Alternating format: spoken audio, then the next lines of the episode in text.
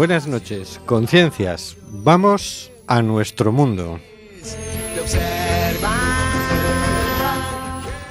Estamos en Cuac FM en el programa Simplemente Gente, programa sobre la diversidad cultural en Coruña y sobre los derechos de las personas migrantes, hoy miércoles 27 de diciembre. Recuerda, nos puedes enviar tus opiniones y comentarios en directo por WhatsApp al 644 737 303 o por Facebook a Simplemente Gente en Quack FM. Nos encanta saber que estás ahí. Seguimos denunciando los vuelos de deportación de inmigrantes que realiza Europa por medio de la compañía Air Nostrum y Viajes Barceló. No vueles nunca con Air Nostrum. Tenemos en control al mago de las ondas, Carlos Reguera. Hola, Carlos. Hola amigas, amigas, en el último, pero no el último programa de Simplemente Gente de este año, claro. Más allá de la fibra óptica, al señor García. Buenas noches, señor García. Buenas e, inver- Perdón, buenas e invernales noches para todos. Hace un tiempo Miguel Unamuno dijo, merecemos perder Cataluña.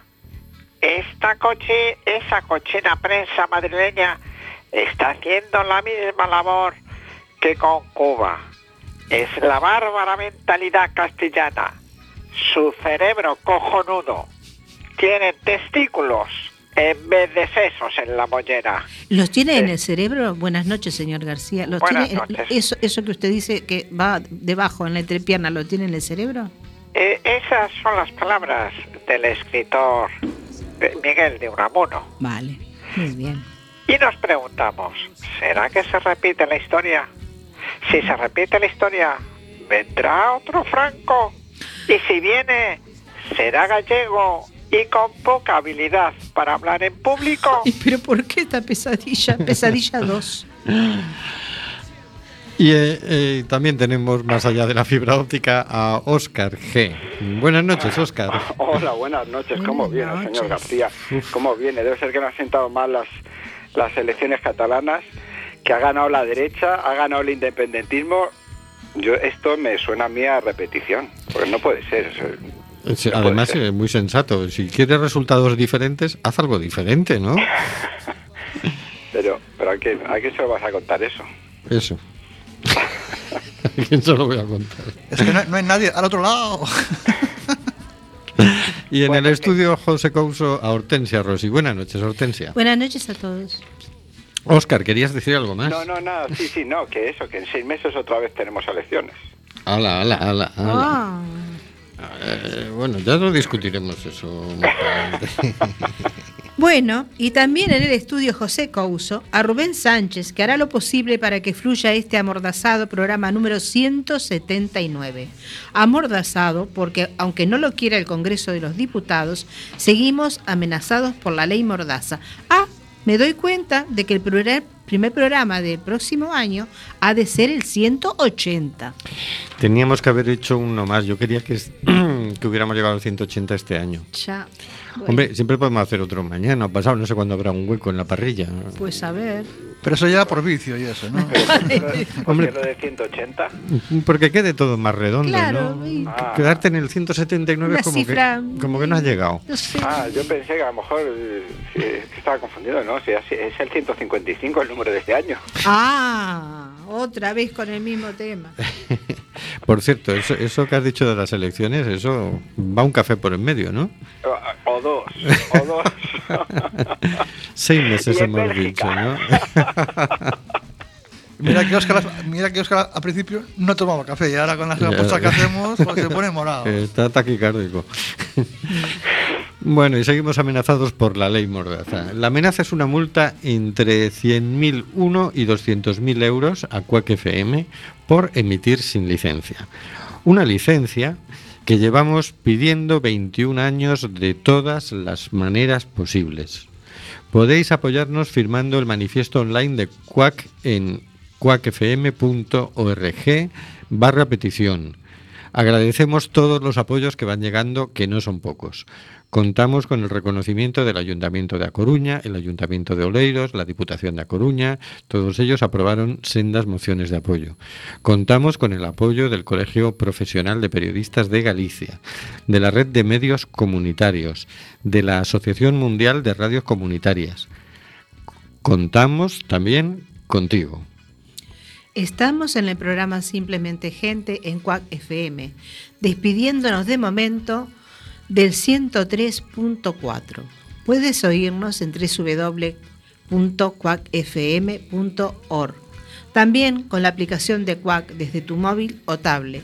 Y también nos puedes enviar tu mensaje por Facebook a Simplemente Gente en Quack FM. Envíanos tu mensaje. Nos encanta saber que estás ahí.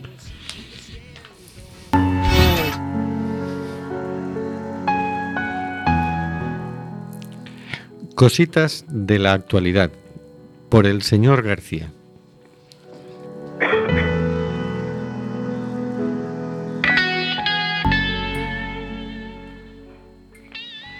Esta noche traemos una noticia que nos traen desde Human Rights Watch y que nos dice Sri Lanka se une a la prohibición mundial de las minas terrestres.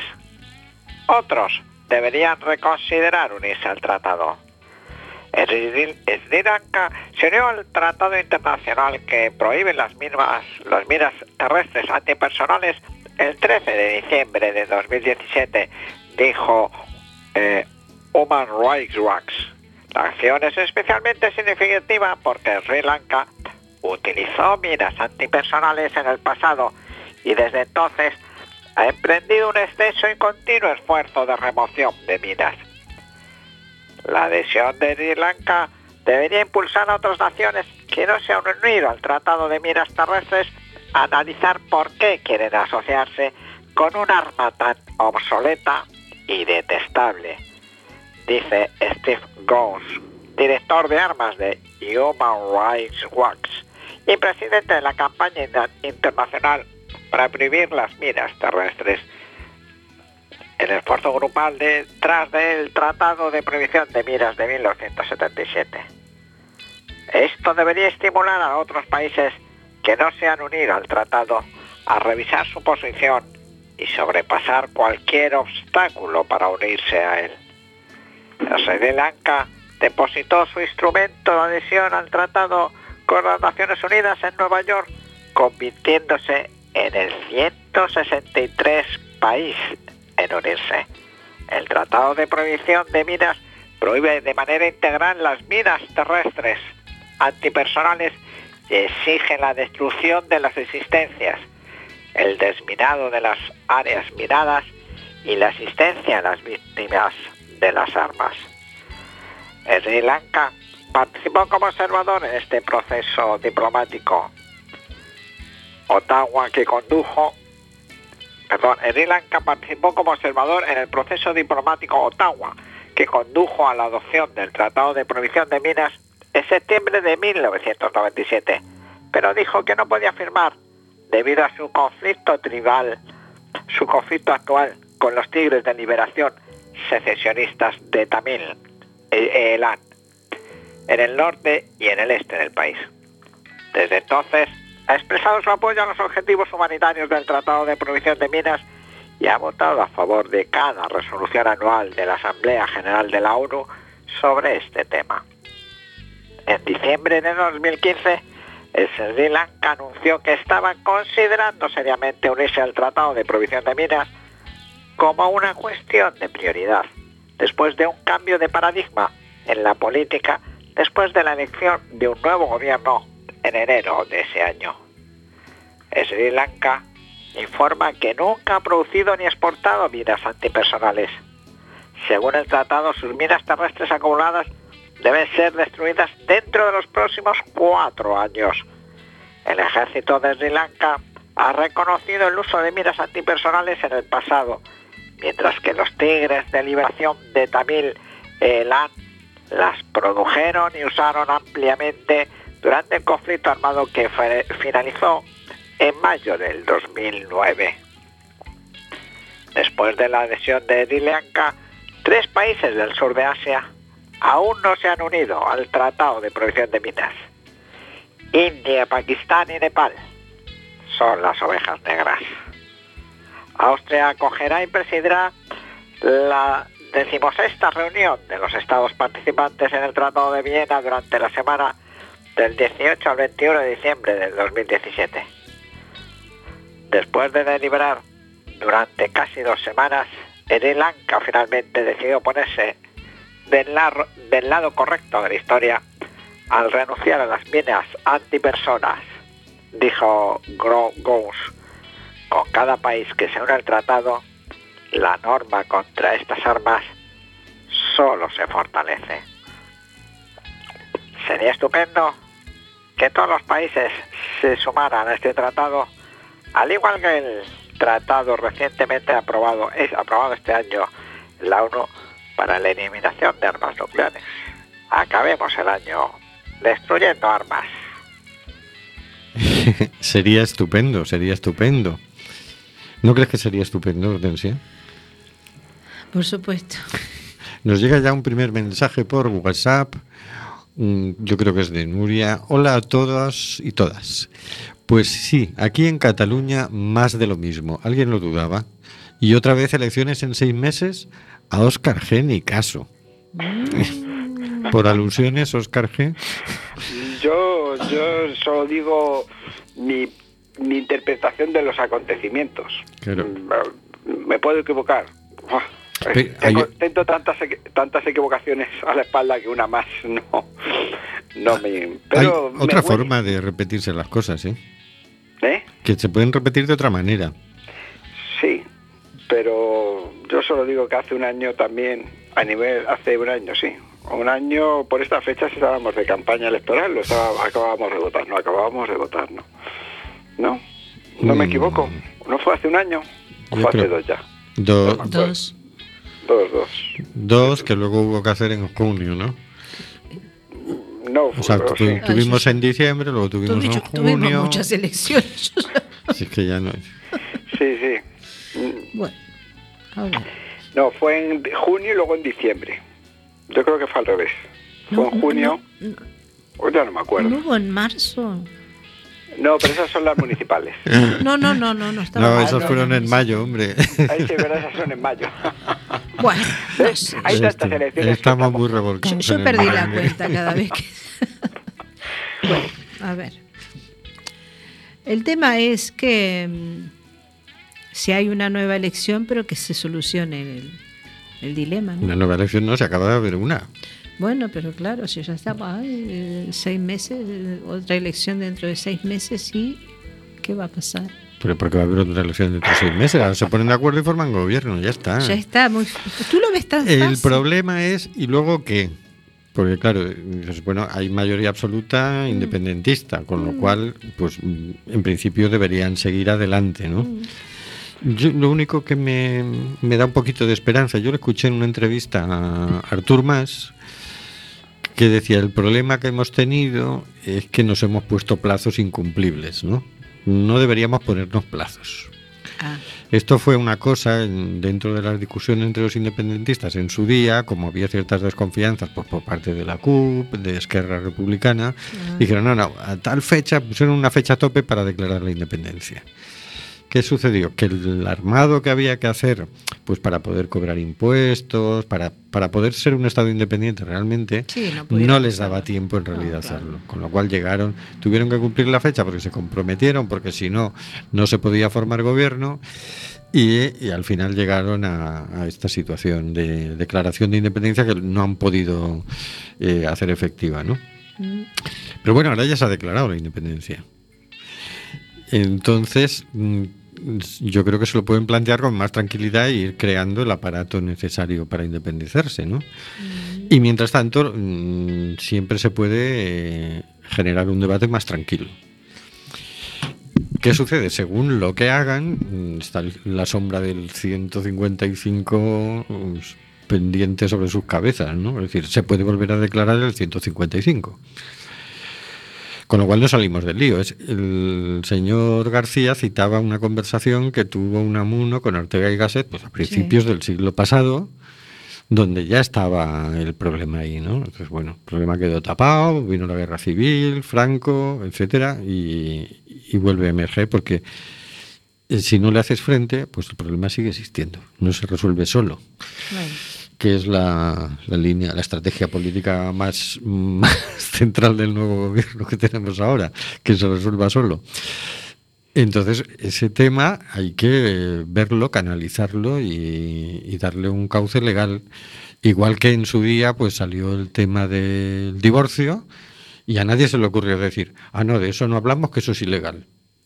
No, se planteó el tema y se regularizó el divorcio, se legalizó en ciertas condiciones y de ciertas maneras. Yo creo que igual eh, la ley de divorcio no implicaba tanto como en este caso lo económico y lo... A ver, Yo, ese ejemplo que has puesto, mm, eh, sí, pero yo lo pondría más con, por ejemplo, la ley del aborto, que es más Ah, sí, sí. Que Pero toca ¿quién la puso más. en marcha la ley del aborto?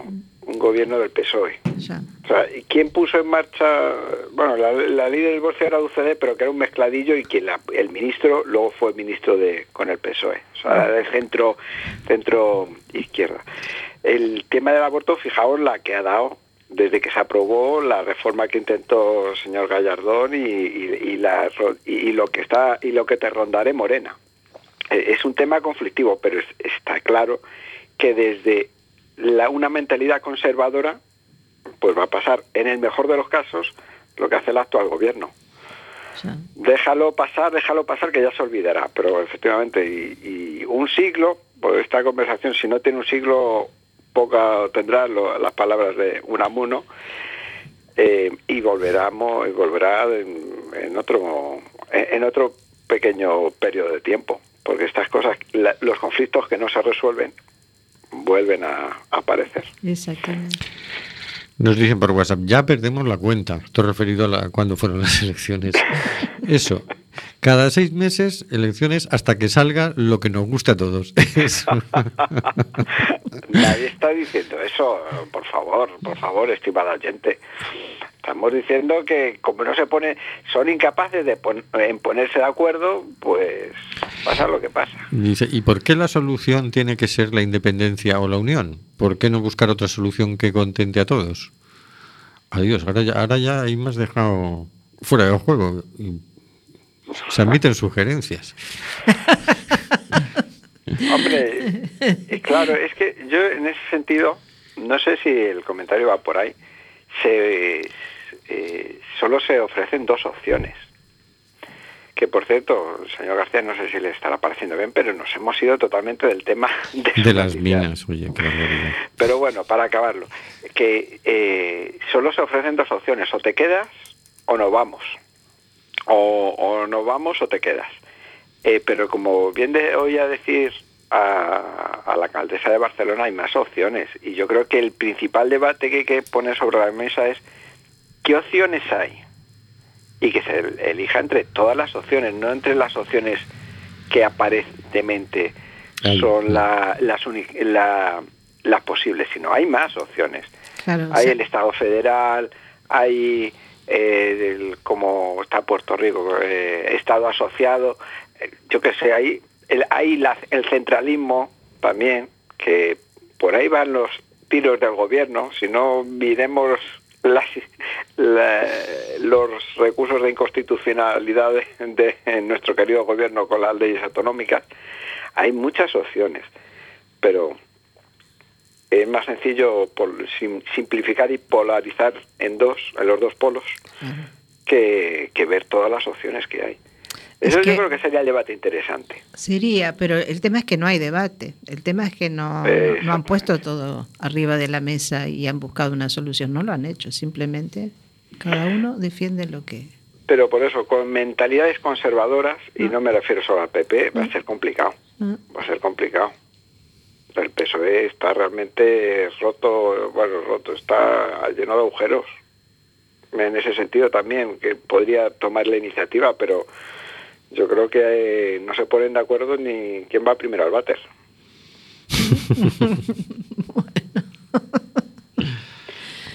Sería estupendo que, que se pusieran de acuerdo o que por lo menos nos pudiéramos todos entrar a dialogar.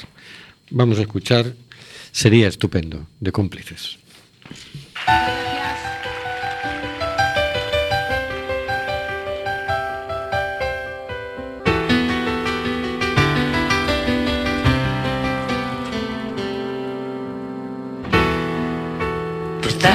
Sería estupendo que las espadas fueran el palo de una baraja? Que el escudo una moneda portuguesa y un tanque, una jarra grande de cerveza. ¿Verdad que sería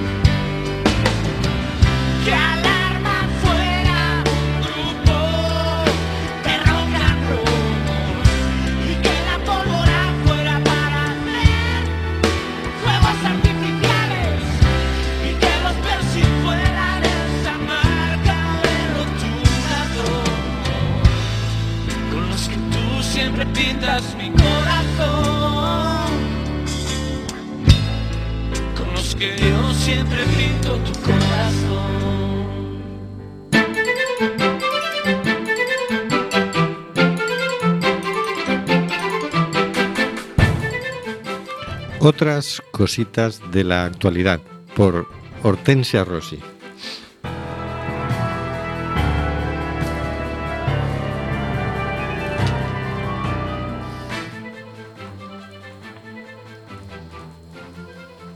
Bueno, empezamos con un audio de una entrevista que le hicieron a Elena Maleno en la cadena SER el pasado mes de agosto. El juicio que estaba previsto para hoy ha sido aplazado a petición suya al próximo 10 de enero. Y seguimos hablando de, migrantes, sí, eh, porque la periodista y activista Elena Maleno ha denunciado amenazas de muerte, amenazas telefónicas y a través de las redes sociales. Eh, Maleno atribuye estos intentos de amedrentarla, lo atribuye, mm, bueno, a raíz de su intervención en un programa de televisión, en la sexta, programa en el que afirmó categóricamente que el policía que había lesionado en Ceuta la semana pasada eh, mm, lo había hecho al propinar patadas al el que se había lesionado lo había se había lesionado al propinar patadas a los migrantes que intentaban cruzar la frontera y no porque los migrantes le agredieran Elena Maleno qué tal muy buenas tardes Hola, buenas tardes. Hola, Elena es periodista, es investigadora, especialista en migraciones y trata de personas. Bueno, es miembro de la ONG Caminando Fronteras. Eh, esto es así como lo estábamos contando, Elena.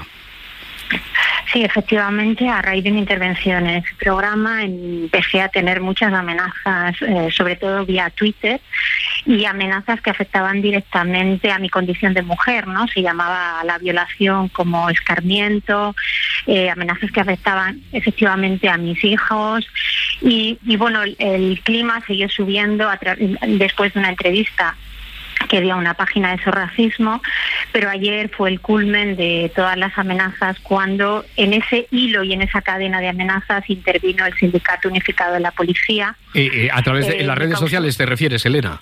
La cuenta oficial del Sindicato Unificado de Policía, yo primero lo miré con estupor y después me dio miedo porque pensé que iban a intervenir para cortar las amenazas, pero estaban ¿Y, y- y qué- interviniendo... eh, en, qué, en, qué, ¿En qué términos se pronunciaron? ¿Qué Bueno, dijeron? ¿Qué- intervenían de una forma muy correcta, pero intervenían como señalándome, como cuestionando eh, efectivamente mis pensamientos sobre la situación en la frontera sur. Creo que esto fue muy desafortunado. Porque Cuestionando en todo caso, cuestionando la verosimilitud de tu argumento, de, de lo que tú habías Sí, dicho, de lo que tú defiendes que pasó.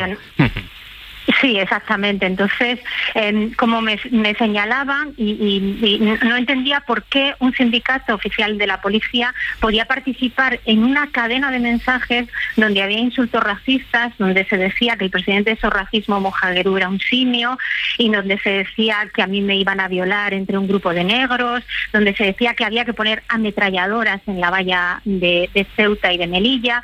Mm, Entonces, me pareció eh, esto lo que hizo fue inflamar aún más a las personas que me amenazaban eh, y lo que hicieron fue después, bueno, llamadas telefónicas, alguien filtró mi número de teléfono personal, las llamadas siguieron haciendo referencia también a mis hijos porque mi hija también es mestiza, es negra, una española negra, igual que el presidente de su racismo y, y bueno, y la situación se ha desbordado y hemos tenido que denunciar puesto que hay amenazas con fotos de armas, balas y esto no se puede consentir. También lo ha denunciado un comunicado de la ONG, decíamos, a la que perteneces, Caminando Fronteras. Eh, se han adherido a ese comunicado 100 organizaciones más. Sí, 100 organizaciones más, eh, organizaciones también de Italia, organizaciones de Francia, organizaciones de la frontera mexicana que tienen mucha experiencia en esa criminalización de los defensores y defensoras de derechos humanos por parte de la administración pública y que acaban finalmente en agresiones por parte de grupo- grupos violentos.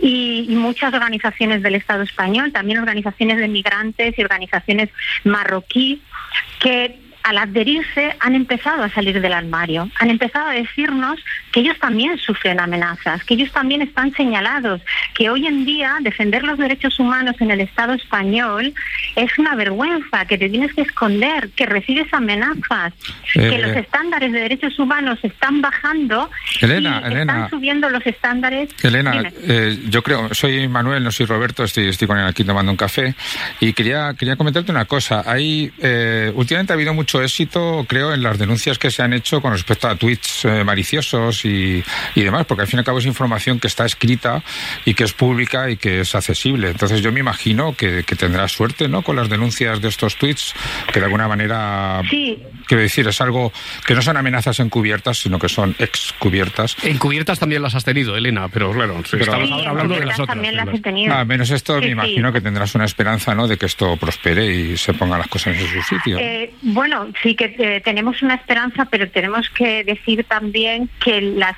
personas defensoras de derechos humanos no nos encontramos eh, protegidas Ya, eh, ya, por las autoridades. Date cuenta que hay una criminalización de nuestra actuación, sobre todo las que estamos en frontera estamos señaladas, se nos llama traficantes. Zoido dice que hacemos efecto llamada y que colaboramos con los eh, con las personas que con el tráfico de personas y esa criminalización hace que bajen nuestros estándares de protección Ya. y eso es una realidad que no solo sufro yo, que sufren otros y otras. Elena, Elena Maleno, periodista, investigadora, como decíamos, especialista en migraciones y que está recibiendo todavía ese tipo de, de amenazas. Elena, muchísimas gracias y, y suerte. Gracias. Gracias a vosotros.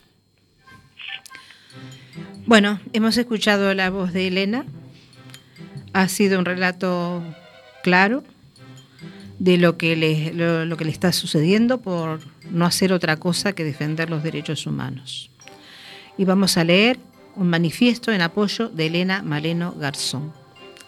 Elena Maleno Garzón es una reconocida defensora de los derechos humanos, trabajando con personas migrantes en la frontera sur española.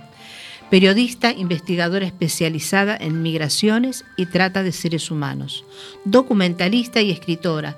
Ha recibido varios premios de derechos humanos que avalan su labor en defensa de los derechos de las personas en movimiento.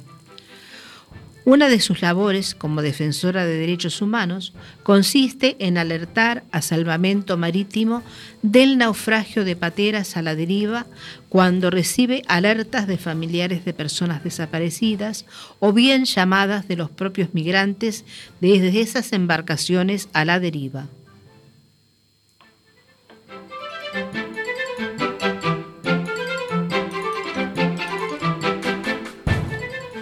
Desafortunadamente, durante años, Elena ha recibido ataques, agresiones y amenazas que han tenido como objetivo acallar su voz, pero recientemente este clima hostil se ha convertido en la crimina- criminalización y el hostigamiento hacia ella. Una investigación policial de la Policía Nacional busca relacionar a Elena con las mafias de tráfico de personas por esas llamadas a salvamento marítimo, llamadas que se hacen con el único objetivo de salvar vidas. Esta investigación se envió a la Fiscalía de la Audiencia Nacional, que no vio delito ninguno y archivó la causa en abril de 2017.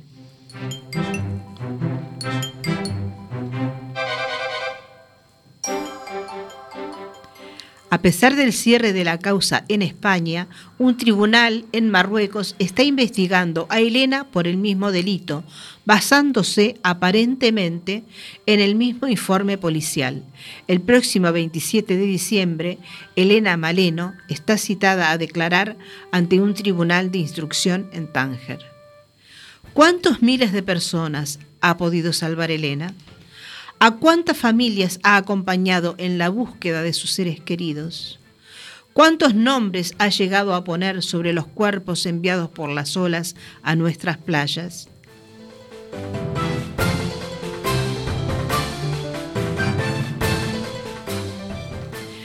Así, ante la deriva de las políticas europeas que han convertido el mar Mediterráneo en una fosa común, personas como Elena dignifican nuestro mundo y salvan vidas a diario.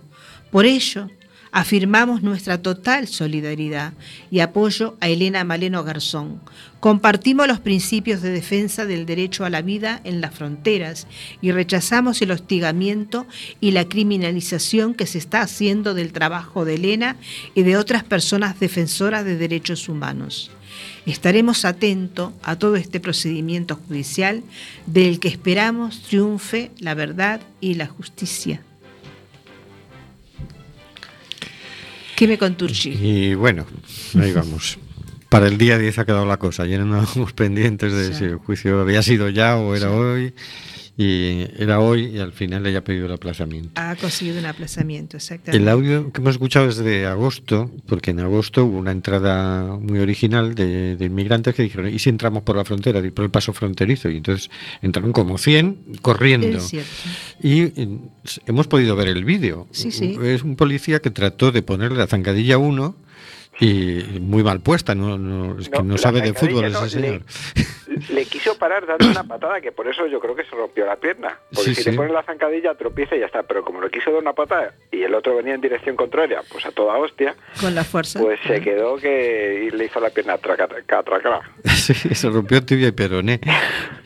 Sí, y fue eso por, por, por tratar muy mezquinamente de frenar a uno de los 100 que estaban entrando, que era ridículo. Es decir, no podía hacer nada el policía. No tenía más remedio que hacerse a un lado. Pero bueno, eh, por, por decirlo, Claro. a la Elena empezaron a lloverle la- las amenazas y, por lo visto alguna del sindicato de policías, que dices, bueno, no sé esa investigación qué resultados ha dado, pero ya ha dado tiempo, ¿verdad? Porque es que, Dentro de todo esto, eh, por lo que ella explica en la, en la grabación que escuchamos, eh, que como que ahora surgen muchas personas que también manifiestan que les está sucediendo lo mismo o algo parecido. O sea que se ve que es, es la política que se tiene de, de amedrentarlos, como ya habíamos visto anteriormente con el tema del barco aquel que habían Sí, mandado para, claro, amedrentarlos y hacer lo posible para que no, para que estas cosas, una, no se sepan, para que cuanto más lejos de, de España estén mejor, para que, pero claro, hay voces como la de esta mujer que no solo es la voz, sino ella continuamente, claro, este, intercediendo, trabajando, luchando. es A que yo no sé por qué dices, ¿y qué va a hacer? Es decir, si sabes que una patera ha salido, pues avisas a salvamento marítimo. Oye, hace tres horas ha salido una patera, de, me dicen que de tal punto, debe andar por el... Tú sabrás, ¿no? Es decir, si así estás salvando vidas, oye, pues, ¿cómo vas a dejar de hacer eso? Pero no, aquí... Es que es muy, que muy amargo, Rubén, esto, porque, claro, ella está salvando vidas. y nosotros eh, continuamente estamos denunciando por ella y por muchas otras personas que también luchan en esos sitios. Pero eh, aparte de los voluntarios eh, y de la gente que está allí en, en esos sitios trabajando y luchando por ellos, ¿a quién más le interesa que esas vidas se salven? Es que esto es tremendo realmente. Eh, no, no, Sí, no, desde no. luego, al gobierno no, no. no siento yo que estén tratando a las personas como personas. No sé. Mm, Hombre, no hay que olvidar, no hay que olvidar lo que están haciendo con toda la migración que viene, bueno, de África y de Asia. La taponan para que no se vea las amenazas que hemos hablado y nos han contado gente de primera mano de barcos que están intentando salvar a gente que no se ahoga en el Mediterráneo, que les amenazan para que se vayan, para que no hagan nada o, y para que eso, para que se vayan. Y la gente que a lo mejor está animada a ir, a ir si ve esto, pues dice, ¿para qué voy a ir? Si, o sea, ¿para qué voy a ir? Co- eh, ¿Qué seguridad me da ir? O sea, a ver si voy a acabar yo también flotando en el Mediterráneo en cualquier momento. Es el es la teoría del terror. Metamos miedo, todos miedosos y nadie sale de casa. Y así nada cambia. Qué tremendo. Y no funciona. Lo curioso es que dices, imagínate qué mal están en los países de origen Que igual se arriesgan. prefieren arriesgarse. Mm. Y saben, ¿eh? Que igual se arriesgan, sí. Pero bueno, o sea, hay gente que lo intenta una vez y otra vez y otra vez y ya sabe a lo que se expone, ¿no? No es por ignorancia, no es que van en... ah, Puede que iniciaran el viaje engañados, pero, pero a esas alturas ya de, de cruzar el Mediterráneo en una patera ya saben bastante, por desgracia, de, de a lo que están jugando, ¿no? Pues Bueno. yo rescato de esta noticia que cualquier persona puede tener la oportunidad de favorecer a su hermano y ayudar, ¿no? Bien, por, por una comunicación, por una llamada, por un aviso. Sí, Me o parece sí. importante, ¿no? Y- Simplemente el movimiento que se ha generado en las redes sociales de Sí. apoyo a Elena Maleno Sí. ya es muy significativo. ya Sí, es claro. mucha gente sensibilizada, mucha gente levando la voz. Este manifiesto creo que lo han firmado eh, 200 intelectuales, actores, gente conocida, ¿no?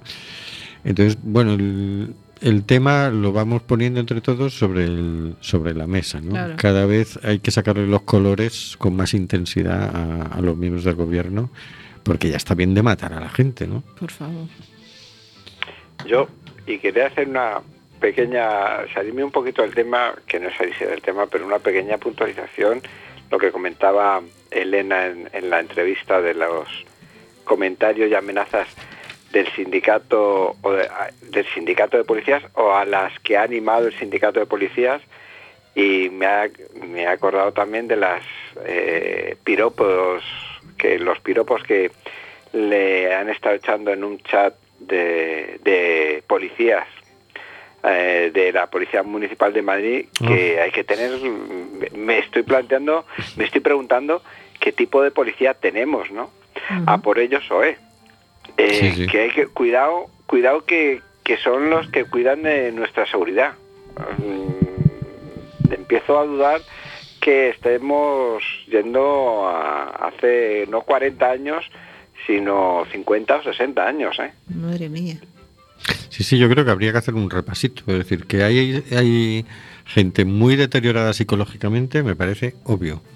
Es decir, que habría que de cuando en cuando pegarles un- una revisión clínica a ver si están en condiciones de seguir haciendo su trabajo, porque es que hay algunos que dices, esto no es, este hombre no puede tener, en nombre del Estado, no puede tener un arma y autoridad como para nada, porque lo que hace luego no es digno de, de la confianza que se le da, ¿no? Entonces dices, bueno, habría que pegar un repaso porque ya es bastante obvio, bastante evidente, abuso tras abuso tras abuso, ¿no? Que bueno, lo que tiene dentro de todo el desastre y la, la ventaja de las redes sociales es que cuando sucede algo eh, de este tenor nos enteramos y los vemos, están ahí, no hay manera de... Sí, sí, a sí. ver, son ellos, ahí, ellos, tienen nombre y apellido, eh, que evidentemente hacen su trabajo de forma totalmente incorrecta. Pero bueno, Algunos. algunos. Algunos, porque en otros Obviamente. casos a quien hay que echarle la culpa es al responsable político o al mando, etcétera, etcétera, ¿no? Pero claro, sí, yo pienso que hay que hacer un repasito. Bueno, Sí, sí, un repasito, bien, pero bien profundo de qué niveles de violencia estamos llevando a nivel personal. De momento no se lleva solo en casos puntuales, a- se traslada a otras, pero a nivel personal, a nivel de relaciones inter- entre, entre personas, no a nivel general de atentados y todo eso, pero es que el nivel de violencia, porque eh, se ve también con las muertes de las últimas muertes de las mujeres. No sé si es que la navidad sienta mal a todo el mundo el, el frío el invierno no sé.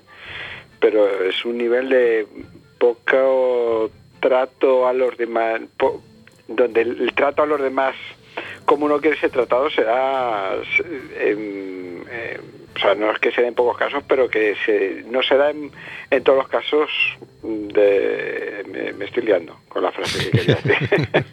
No, pero, que es preocupante, es preocupante para mí el nivel de, de- de violencia, además, animado por los debates, por conflictos tan i- no tan importantes como el de Cataluña o, como cualquier otro, ¿no?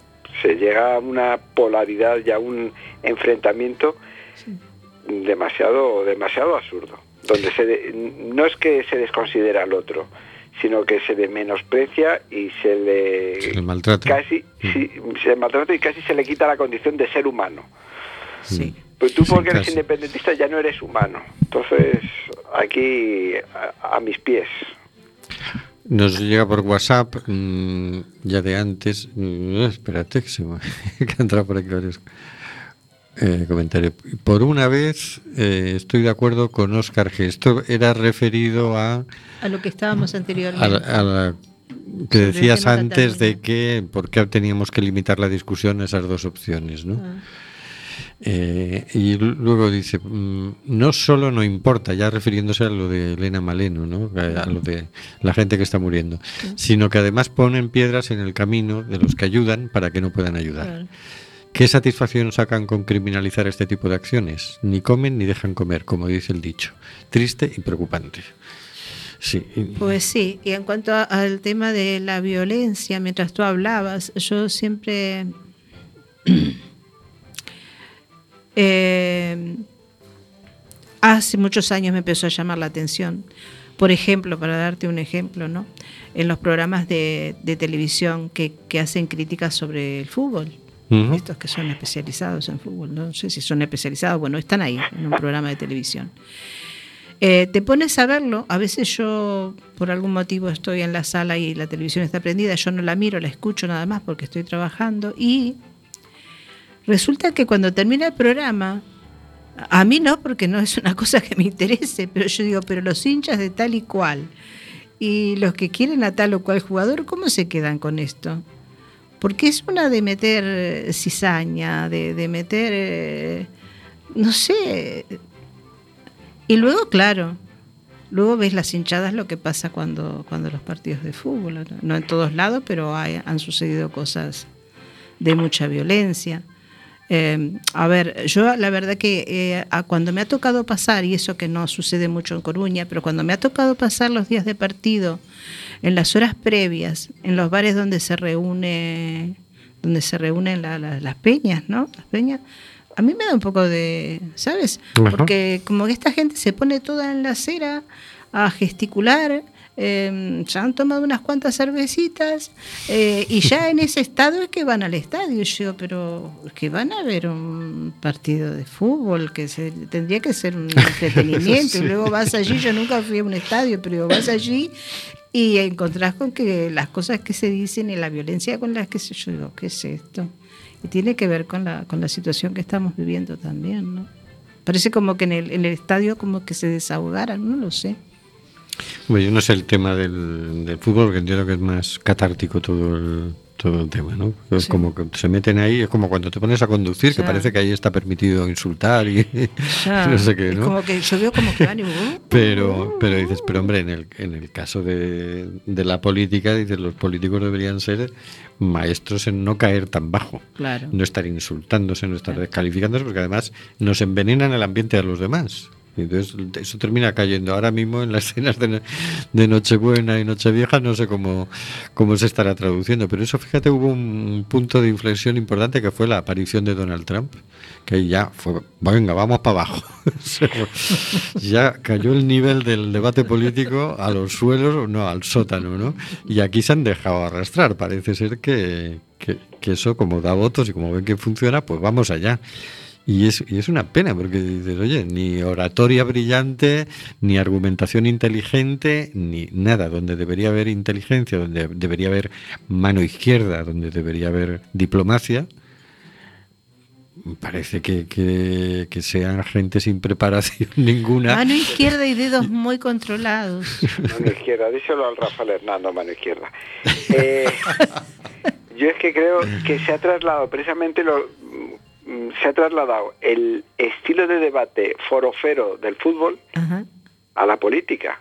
Sí. Y porque eso, porque como daba eh, da audiencia, da da morbo, da no sé qué lo que da, lo que dan ganas de apagar la tele, ver cualquier debate de, de fútbol o de cotilleo también, porque esos también se ponen a gritar porque que si fulanita hizo o fulanito dejó de hacer.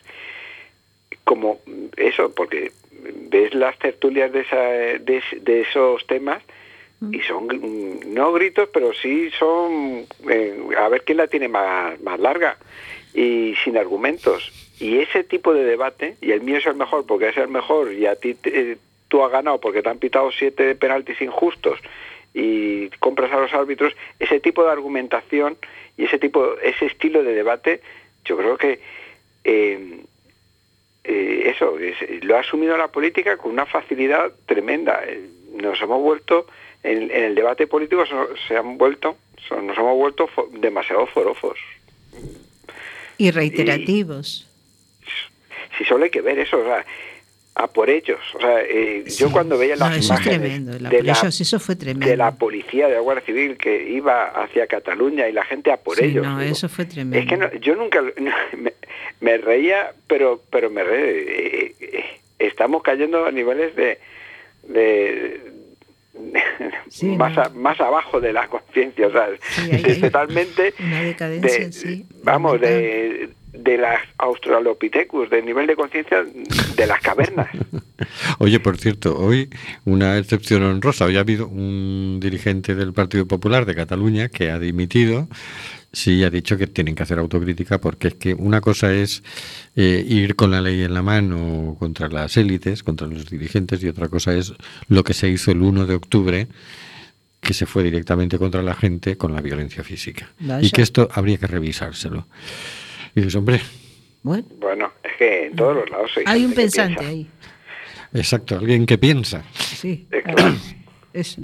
Lo que pasa es que al final los gritos, al que normalmente al que piensa y, e intenta argumentar, los gritos le, le, le acojonan, le, se queda en la esquina. Ese no es del rebaño, tiene que salirse.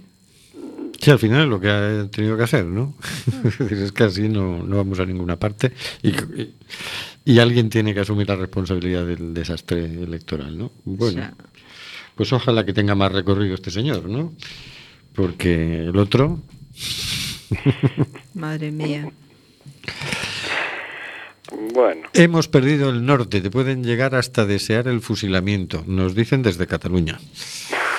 Qué Madre barbaridad, mía. qué barbaridad, sí, sí. Si yo a veces voy viendo discusiones aquí en Coruña con un tema que no es mm, propiamente nuestro, es decir, es Cataluña, dices, si aquí la discusión es así, ¿cómo será allí, no? Pero es que, es que sabes que sí, que me ha tocado estar en dos, en dos tiendas de ropa, Escuchando discusiones, en, a mujeres ajá, discutiendo este tema. Y yo, mira, yo digo, pero señora, ¿qué es esto? Y malamente, ¿eh? Y malamente. Yo, la verdad que me quedé y dije, bueno, a ver, ¿qué pasa? Es como si yo recuerdo, yo he escuchado alguno que dices que claro, una persona mayor, ¿no? Y es como que, que yo decía, ¿qué más te da? Que hagan lo que quieran, ¿no? Por último. Y dice, no, no, es, es como que me quitaran algo mío. Y entonces este decía, no, no, teníamos que poder votar todos ese referéndum, en todo caso. Porque claro, él dice, bueno, yo no soy catalán, ni vivo en Cataluña, ni nada, pero como Cataluña es algo mío también, ¿no? Entonces es como que me quitan algo. Y yo también quiero poder votar, ¿no? Y, y dices, claro, es, es una cosa tan instintiva, ¿no? Esa, es- es- ese sensación de posesión de, de la unidad de España. Claro, pero que eso dices, "No, es, es una algo un mío, poco ¿no? extraña eh, lo que tú planteas, porque, a ver, no, eh, eh, eh, que Cataluña no va a ser invadida por extranjeros, digamos, o por gente de otro planeta. Es que es una decisión de una parte de, de los catalanes. Ya, ya, pero vamos a ver, yo recuerdo que, eh, vamos, antes de la mayoría de edad yo dije, yo me independizo, me voy de casa. Y claro, mm, ¿crees que mi madre con el argumento le bastaba? Para decir, bueno, es una decisión tuya, no sé. no, le pasaba algo por adentro, ¿no? Ya, Entonces, ya. claro, mm, hay que tenerlo en cuenta todo, ¿no? Pero dices, claro, por- porque si no, ¿por qué tanta virulencia en la discusión? Si es un tema que en principio es algo que, yo qué sé, imagínate a alguien que diga, no, es que esto se va a traducir en que al final yo al mes voy a cobrar 15 euros menos, no fastidies. No, ¿por qué te, te sientes afectado por eso? ¿Por qué te apasiona esa discusión, no? A, a mil y pico kilómetros de Cataluña, es como... no sé. Es algo tuyo, tú te sientes identificado con algo, ¿no? En este caso es con eso, con que aquello es parte de, de mi riqueza cultural o lo que tú quieras, ¿no? No sé, porque es difícil si no nos vamos un poquito más abajo, si no nos salimos de la discusión de independencia sin independencia, ¿no? ¿no? Y, y dices, bueno, hay- tenemos que ver que lo- cuáles son los intangibles que se mueven por, por debajo, ¿no? Porque también está, bueno, eso que sacaba el señor García al comienzo, ¿no? Ese maltrato, ese desprecio desde en aquella época Castilla, hoy yo diría que más bien Madrid, hacia Cataluña, pues claro que sigue haciendo sangre, es una cosa ¿Quién se, ¿Por qué voy a seguir contigo si me desprecias todo el rato y me maltratas todo el rato? Pues llega un momento que digo, mira, me voy, ¿no? Y si se está haciendo que los catalanes se sientan así, cosa que me parece lo más lógico, dado cómo se les trata todavía ahora en los informativos, que en vez de resolver las cosas más leña al fuego, eh, pues Desafío secesionista. Ya es que el- sí, sí, los titulares, Ya- ya- los, ya- los nombres, los... ya suena Los constitucionalistas son los que no están de acuerdo con el independentismo, como si nosotros estuvieran en contra de la Constitución o tuvieran algo en contra de la Constitución. Mm, todo el rato muy tendencioso, muy descalificante, muy. Suena muy guerra, raro, sí, ¿no? sí, Entonces sí. dices, "Ah, luego así no, no se avanza, está claro. Y bueno, ya han visto los resultados de las elecciones. No sé si, aparte de este señor del PP, alguien más se ha parado a pensar. Bueno, habría que ver el nombre de este señor porque a lo mejor. Y bueno, terminamos el año hablando de Cataluña. Sí, yo no sé. Yo voy a pedir disculpas al señor García, que, no, que nos leyó un artículo buenísimo sobre el tema de las minas. Eh, y, y nosotros nos pasamos así por arriba el tema, lo dejamos ahí en suspenso y nos largamos con el tema Cataluña. Señor García, mis, no se- no mis se mayores disculpas. No se preocupe, señorita Rossi, las pasiones, las pasiones mueven, mueven el alma y a veces, y a veces obnubilan eh, 40 las segundos. cabezas. 40 segundos. Pero todo llegará. Lo importante, lo importante hoy día es que ya en otro país más ha renunciado a las minas antipersona, renunciemos a las personas con minas. 30 segundos. Buenas noches, Carlos. Buenas noches, amigos. Hasta el año que viene. Buenas noches, Hortensia. Buenas noches, feliz nuevo año a todos. Buenas noches, señor García. Buenas noches. Buenas noches, Óscar. Buenas noches y feliz año a todos. Buenas noches, Nuria. Buenas noches, queridas y queridos oyentes. Está muriendo gente en el Mediterráneo. Nosotros hacemos este programa. ¿Qué vas a hacer tú?